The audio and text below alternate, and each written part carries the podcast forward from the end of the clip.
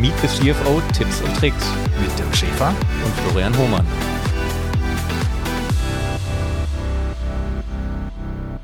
Ihr wollt CFOs nicht nur im Podcast zuhören, sondern sie auch live und in Farbe treffen? Kein Problem, dafür gibt es unseren Partner FS Partners. FS Partners hat mit seinem Netzwerk an Finanzexpertinnen und Finanzexperten den passenden CFO oder die passende CFO für jedes Problem. Bei einer Expansion, bei einer Lücke im CFO-Office oder bei der nächsten Finanzierungsrunde. Und mit ihrem Scale-Up-Desk sind auch alle Startups und Scale-Ups bestens betreut. FS Partners wünscht viel Spaß beim Zuhören. Ja, herzlich willkommen zurück. Wir sind immer noch bei der Hypothekarbank Lenzburg mit Marianne Wildi und wollen uns jetzt, nachdem wir in der letzten Woche ja schon sie als Person, ihren Karriereweg und ihre Einschätzung der Schweizer Fintech-Industrie ein bisschen kennengelernt haben, uns heute noch mal ein paar Tipps und Tricks abholen. Weil wir haben ja gehört, sie ist lange beim selben Unternehmen, aber in verschiedenen Rollen, erst eher technisch, dann im Banking und eben in der Gesamtleitung. Und da kann man bestimmt auch ein bisschen was rausziehen und ein bisschen was lernen und für seinen eigenen Lebensweg mitnehmen. Und äh, wir haben ja in der letzten Folge schon öfter gesagt, dass du einen Wikipedia-Artikel hast, in dem wir uns auch informiert haben. Der kam ein paar Mal zur Sprache. Und äh, rein aus persönlichem Interesse als Tipp und Trick, äh, Tipps und Tricks, wie kommt man eigentlich zu einem eigenen Wikipedia-Artikel? Es gab eine Initiative, ich glaube unter anderem war Pat Patricia Leri dabei, die haben festgestellt, dass es viel mehr Wikipedia-Artikel für, für Männer hat wie für Frauen. Es hat sehr, sehr statistisch gesehen extrem wenig Frauen, die in Wikipedia porträtiert sind.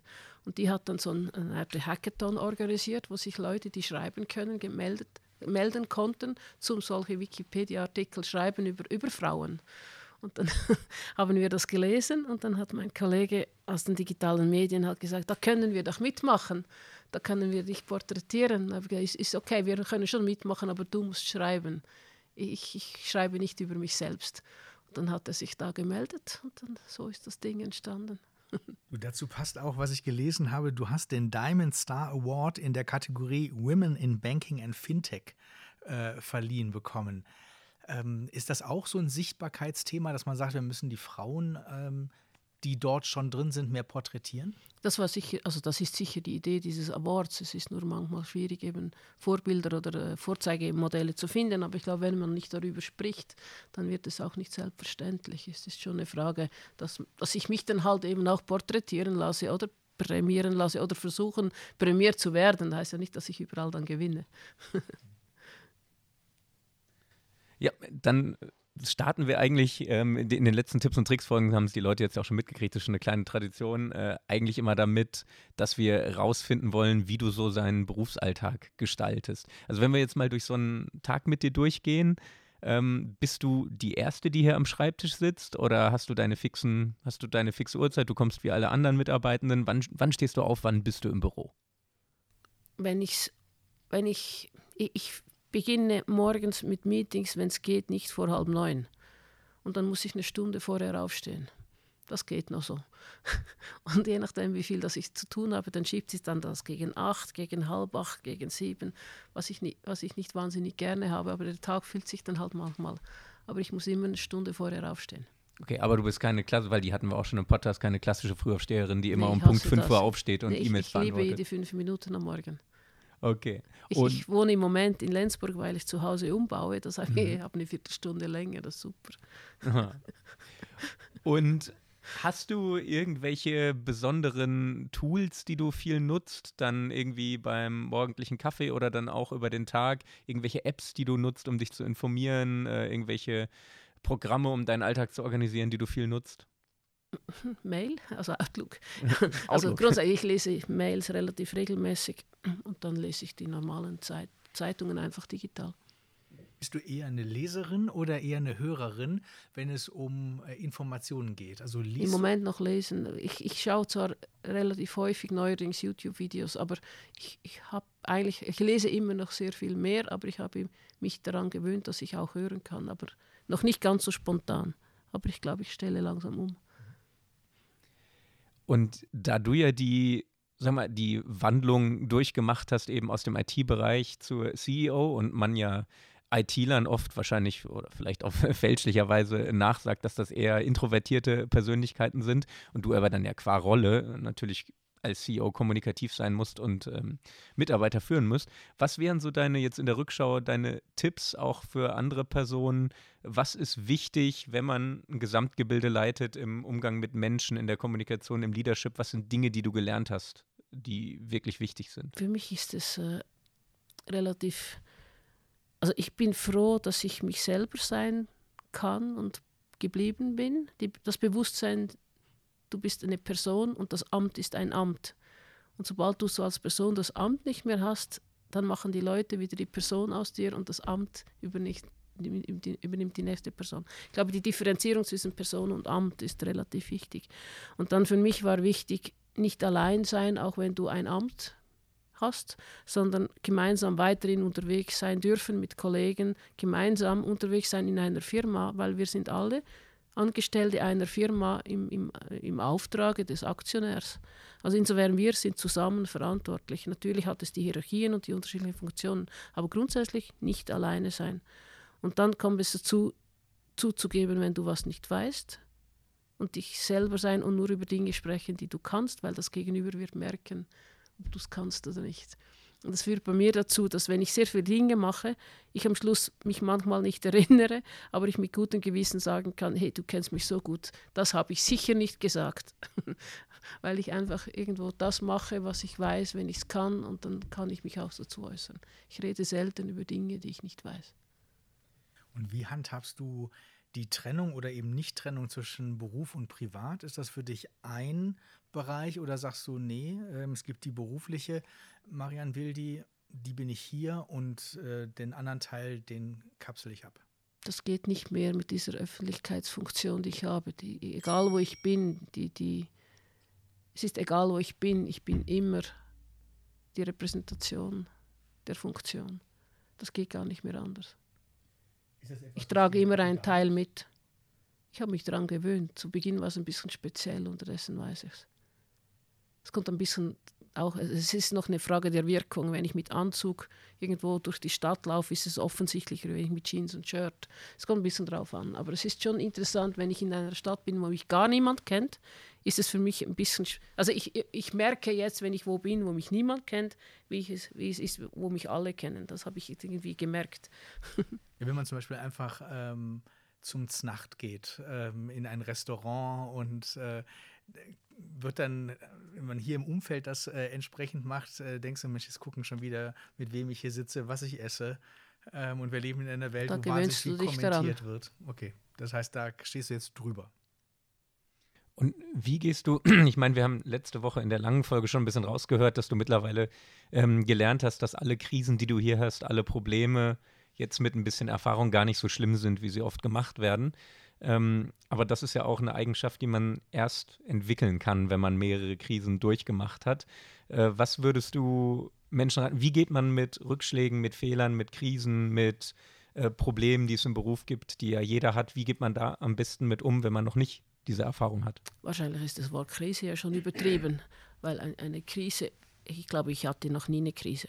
Also, aber in jedem Fall, es ist so, die, die, die umgangssprachlich sagen wir also relativ rasch, ich bin gestresst, es ist eine Krise, es ist schlimm. Am Schluss ist es immer relativ. Also insofern die Wortwahl ist meist übertrieben.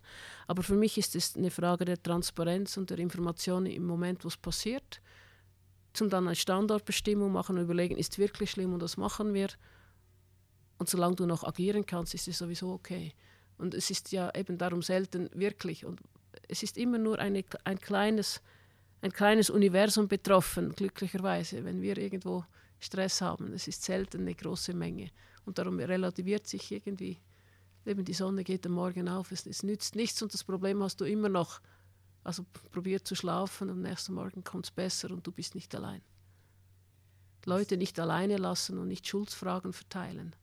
Das bringt überhaupt nichts. Lern, am Schluss daraus lernen, versuchen den gleichen Fehler nicht zweimal zu machen. Du hast eben erzählt, dass ihr Finster ähm, ausgliedert und äh, du da auch vieles noch Neues ausprobieren willst. Was sind deine Tipps? Wie bekommst du ähm, junge, fähige Menschen, die ja als ITler überall gesucht werden? Ähm, wir haben in Zürich Google, was eine wahnsinnige Staubsaugerwirkung zum Beispiel hat. Wie kriegst du die nach Lenzburg? Wir haben eine sehr interessante Aufgabe, sehr spezielle Aufgabe. Und in dieser Variation, man muss den jungen Leuten auch Freiraum geben, Verantwortung geben. Wir, wir bauen zusammen etwas Cooles und dieses, geht auch, dieses Bauen geht auch nur zusammen in den verschiedenen Kompetenzen. Und ich glaube, die Möglichkeit, sich einzubringen, etwas zu erzielen und am Schluss sogar noch in, Betrieb, in, in Produktion laufen zu laufen lassen können. Ich glaube, das macht es dann aus. Aber es ist, es ist eine Mischung zwischen im Team arbeiten, Flexibilität haben, eine coole Aufgabe haben, neue Dinge auszuprobieren. Und das macht am Schluss die Aufgabe und den Arbeitsplatz aus. Und das ist eine Frage der Kombination der Leute und der Aufgabe. Und äh, bekommt ihr die, die ihr wollt? Ja, wir nehmen die. Das ist auch so was, wir, wir wir planen nicht die Anstellung von zehn Leuten. Wir schauen, wer passt, ob wir jemanden treffen. Alle machen wir so. Wenn wir irgendwo jemanden treffen, denken wir, oh, der passt zu uns. Ja, nein. Fragen wir ihn oder fragen wir sie, ob sie Lust hat. Und so finden wir immer wieder Leute. Wir, wir suchen schon auch Leute, aber in der Entwicklung selber, da suchen wir auch vielleicht auf eine spezielle Art und Weise. Wir arbeiten mit Studenten zusammen, wir arbeiten mit Projekten, mit anderen zusammen. Und wenn es das so bietet, wir suchen einfach laufend und wenn es passt, dann nehmen wir jemanden und wenn es nicht passt, dann lassen wir es. Aber auch da machen wir es zusammen. Es ist nicht nur ich will. Ich frage mit den Kollegen, wollen wir. Es muss ins Team passen. Du hast eben schon ein bisschen äh, gesagt, wie du in den Tag einsteigst. Ähm, was würdest du sagen, wie viel Prozent deines normalen Arbeitstages ist fremdbestimmt, wo du also von Termin zu Termin eilst ähm, und wie viel ist wirklich eigenbestimmt, wo du sagst, äh, da kann ich mich selbstbestimmt einbringen? Ganze, äh, normalerweise ist der ganze Tag verplant. Normalerweise, wenn, wenn ich zufälligerweise ich das Meeting länger eintrage und dann irgendwie eine halbe Stunde übrig habe, da kommt sicher einer und trägt sich ein. Also insofern der ganze Tag ist, weil die Agendas sind ja offen. Also normalerweise habe ich Termin, Termin, Termin, Termin, dann ist Abend. Normalerweise mache ich tagsüber nichts wie reden. und wann kommst du dann dazu, ähm, Dinge konzeptionell zu überdenken oder neue Ideen zu generieren? Während dem Autofahren, abends, am Wochenende. In Diskussionen wenn ich ja, es heißt ja nicht, dass wenn ich nicht diskutiere, ich nicht über interessante neue Dinge diskutiere oder wenn ich mit Fintechs zusammen irgendwo ein Geschäftsmodell äh, vorgestellt bekomme. Ich, ich, ich erlebe dauernd interessante neue Dinge. Die sind einfach getaktet. Das heißt auch nicht, dass ich da nicht studiere. Dann, dann schreibe ich mir auf oder mache ein Mail. Das ist ja der Vorteil, ich kann es dann auch schön verteilen. Und wie kommst du dann abends irgendwann wirklich runter, also in eine neue Gedankenwelt hinein, die mit dem Banking und mit IT nichts mehr zu tun hat? Schaue ich Netflix oder äh, Krimis. Ich schaue gerne Sokos. Was schaust du aktuell auf Netflix? Äh, eine, eine, eine, eine, Biografie über Angela Merkel habe ich ah. geschaut. und deine Lieblingskrimiserie? Eben, Sonderkommissar Soko. Ah, Soko. Ah, okay. kommt beinahe Alltag. Kannst du immer am Abend vor dem Einschlafen die, die Aufzeichnung noch schauen. Okay. Also Nahezu jeden Tag kannst du eine Soko schauen. Also das ist genau. Kurz also und knackig. Harmlos und problemlos. Aber das heißt eben, äh, das reicht dann auch. Eine Soko-Folge, ja, ja, dann um dich in eine neue, okay, um dich zu befreien gedanklich. Gibt es sonst noch ähm, Tipps auch in der Mitarbeiterführung, ähm, wo du sagst, das hat sich für mich als super gut erwiesen?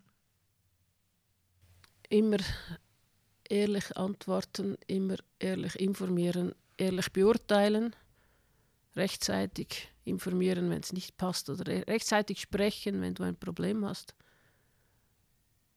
und immer transparent sein, auch wenn es schwierig ist. Ja, das zieht sich ja auch ein bisschen durch unser gesamtes Gespräch äh, durch, dass dir das äh, sehr wichtig ist und dass du damit auch gute Erfahrungen letztendlich gemacht hast.